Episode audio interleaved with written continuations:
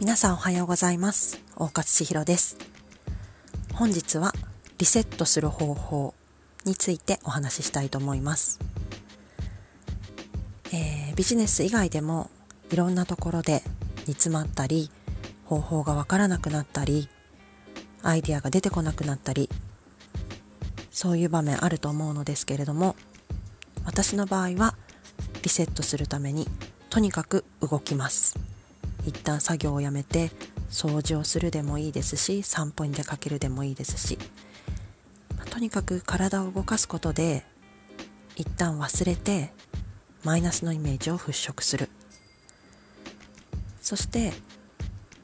スピードを上げて動けば動くほどふっとアイデアが湧いてくるようなこともあります。ちょっと今日は諸事情により短くなりますが是非皆さんも一旦動いてみてリセットするという方法をお試しください。それでは本日も素敵な時間をお過ごしください。大勝千尋でした。